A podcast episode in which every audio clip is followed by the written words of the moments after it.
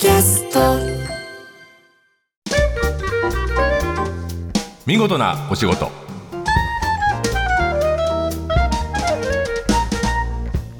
出版社マガジンハウスの編集者西田善太です。この時間は見事なお仕事。企業の中の人に直接お話を伺い見事な取り組みや新情報をお届けする番組です。えー見事なお仕事ではですねたくさんの言葉を集めています。先輩から言われた言葉映画を見て気になった言葉など日々の支えになる見事なお言葉。最近染み入るなって言葉を集めてるんですが、えー今日の言葉はそれを言っちゃおしまいよ。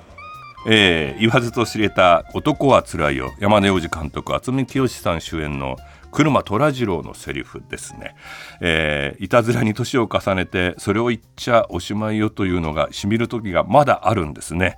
あの自分は結構正直に何でもはっきり言えば物事解決するっていうのでショートカットで生きてきたんですけれど、えーだんだん責任が重くなると言っちゃいけないことあるんだなって今頃気づきました。あの言い方通し方がもしかしたら一番大事、えー何を言うじゃなくてどう言うかが大事なんじゃないかなというのをですね、えーと 人生の、えー後期に気づいてしまうという経験が未だにあると。だから安心してください。あの若い、えー人たちはいっぱい失敗してもなんとかなるんだと。ただ本当にあの言わなきゃいけない時は言っちゃいましょうね。それで僕やってきましたんで。なんで自分を納得させてるのか、えー今日の見事なお言葉はそれを言っちゃおしまいよでした。さて今日お話を伺う企業はゴムプラスチック製造の総合メーカー岡本株式会社です。今月1日に創業90周年を迎えた岡本が長年取り組んできた社会貢献活動について詳しく伺います。え今日は岡本株式会社の執行役員久米孝之さんにいらしていただいています。よろしくお願いします。よろしくお願いいたします。岡本、えーゴムプラスチック製造の総合メーカーこれ合言葉は？はい、えー身近な暮らしを科学すると。なってますね。はい、はい、サステイナブルな社会の実現に向けたものづくりと言っていますがまあ一番有名なのはコンドームですね。ですね、はい、あの天然ゴムっていうかラテックスそうですねははい。いはい。えーもう何年ぐらいになるんですかね？えー会社自体は、はい、会社自体がですね、えー今年の2月1日で、えー創立90周年。おめでとうございます。ありがとうございます。90周年っていうのは大したもんですね、で、えー最初は何の会社だったんでしょう？えー、もともとコンドームですね。あそうなんですね。はい、えーえー、使用感の、えーいいコンドームを作り始めたところが、えー創業。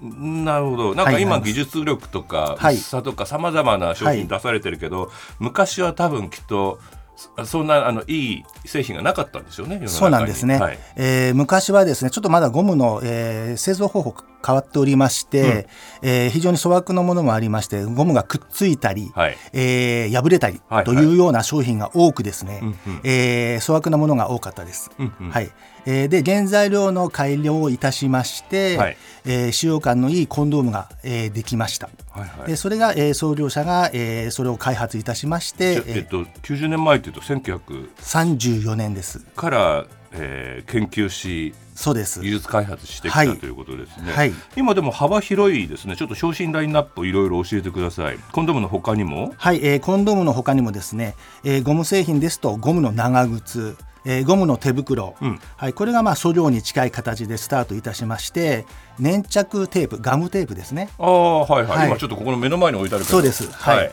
お世話になってます。はい、はい。えーそれですとかこちらにあります除湿剤ですね。はいはい、あの水鳥ゾウさん、はい。あこれも岡本なんだ。そうなんです。これも当社でやっております、えー僕昔鎌倉に住んでて、はい。3日であ水がいっぱいになるぐらいあ湿気がすごいは はいそうですよね。お世話になってました。はい、えーまたこのような回路ですとか。あはい。はい。土に返せる回路。はい。はいえーですとかあと肝腸ですね。これは医薬品になるんですけれども。一軸館長そうです。あはい。一度この番組にもいらしていただいたことありますね。あのー我々の、えー子会社うん。でございます、うん、はないんかあれですね、あの生活全部って感じですね。そうですね。日常生活全部で、結構大事な着物欠かせないものを作ってるっていうふうに考えればいいかな。あそうですね、はい。あのあと、えー女性の膣洗浄のビデもはい。あ。やっておりまして、はい。まあえーコンドームですとか、うんえービデですとか、うん。ですとか、うん。まあ、股間の3寸で商売してるとよく言われるんですけれども三寸で9センチ。9センチぐらい。強はい。あそこで商売して股間の三寸ってすごいすごいですね。であのよく言われてはあるんですけ言ども。われてどこで言われるんですか。まあまあい自分らでまあ、まあ我々キャッチフレーズですね。はい言いますよね。はいはい。はい。ただあのーなかなか普段は隠しているところだけど、ね。あの絶対に大事なもので毎日あのいろいろとお世話になってるっていうことかもしれないですね。はい、ですね。コンドームってあのー日用品として使ってもらうために多分さまざまなキャンペーンとかはい。されてると思うんですけど、はい。長い取り組みだったと思います。はい。あのえー、と TBS で昔やってたあの「スネークマンショー」という番組で、あはい。えーコンドームが欲しいのに薬屋さんで風邪風邪薬を毎回買ってしまう男の子のはい。話っていうのがありましたけど、なかなか言い出せなかったです。はい。はい。あのそういうのからだんだんこうタブーじゃないというか口に出せるものに変えていくためにはい。随分ご苦労されたんじゃないですか、そうですね、まあ、当初はですね、はい。えーコンドームとなかなか薬局の店頭で言うのが恥ずかしいとですね。いうことで、はい。まあ、岡本この OK マークというのが、はい、コンドームのトレードマークという形で話を進めておりましたので、OK マーク、はい。岡本でもあるもんねそうです、OK は。い。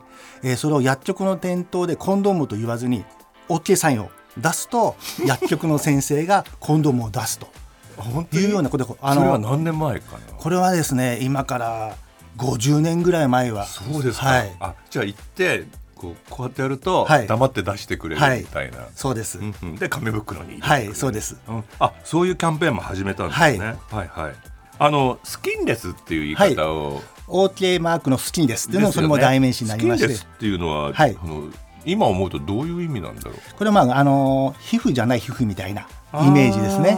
はい。あ皮膚の代わりにスキンの代わりにゴムじゃないゴムみたいなイメージで。はい。はいはい。うーん。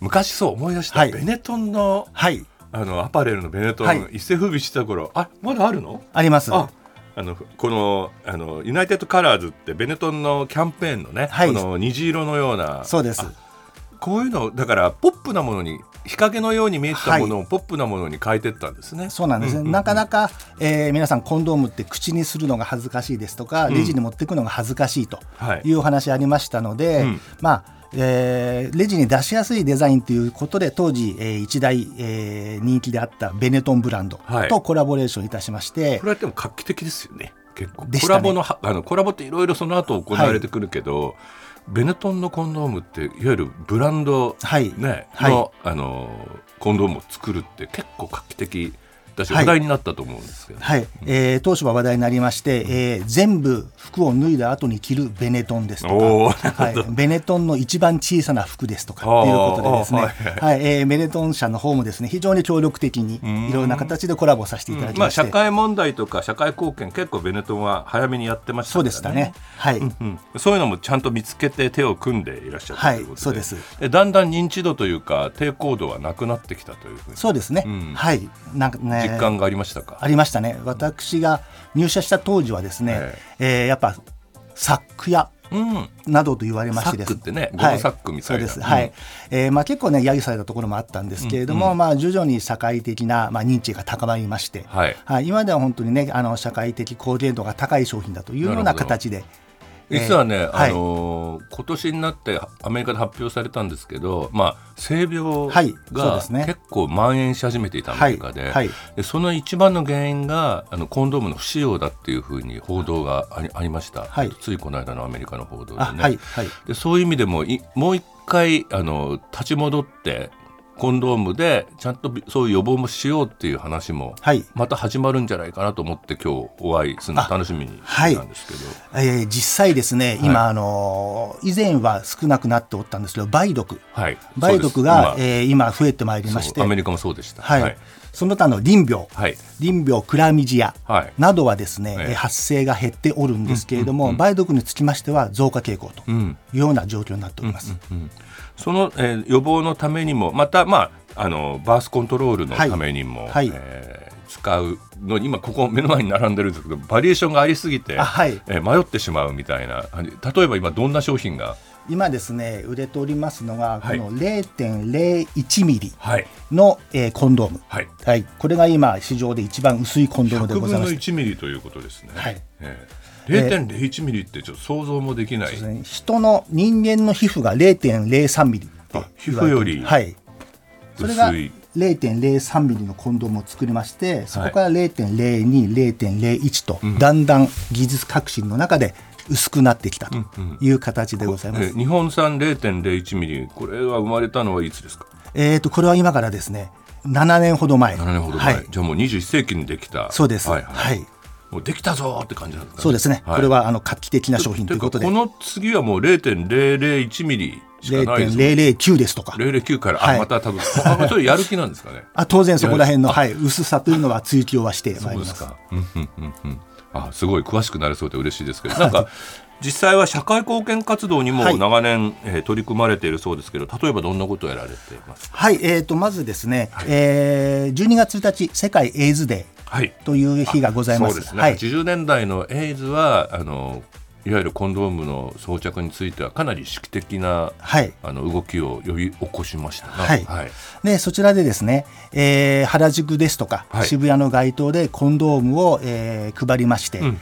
えーコンドームの、まあ、使用使用の啓発の方を、えー進めようというような活動をしたりですとか。なんか性教育もやられてるんですはい。そうなんです、えー先日なんですけれども、はい。京都の中学校でですね、2年生3年生向けに、えーせえーまあ、コンドームが重要だというような、えー啓発の活動をさせていただきました。すごくない？今そういう時代ですか？はい、もうこれもですねその京都の副京都の方からご連絡をいただいてえ中学校の？はいそうですはい、えーぜひ、えートライしてみたいと。はい どんな感じだったんですか。で非常にですね、はいあの好評で最初はですね、はい生徒の方も恥ずかしがあったりとか、はいえーちょっとふざけたりとかっていうことがあったんですけれども、うんえー徐々にですねやっぱ真剣な眼差しで見ていただいてうん非常に興味深い男女一緒？一緒です。ああそうですか。へえ。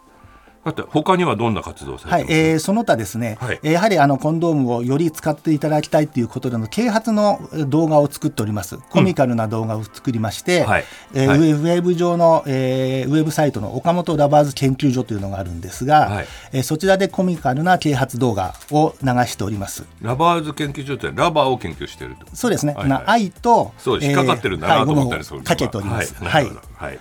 それで、えーコンドームの、えー使用えー装着方法をトレーニングするということでこれコンドームトレーニングキャンプという動画も作りまして、これは YouTube で1000万回再生されたりですとか。あ素晴らしいですね。はい。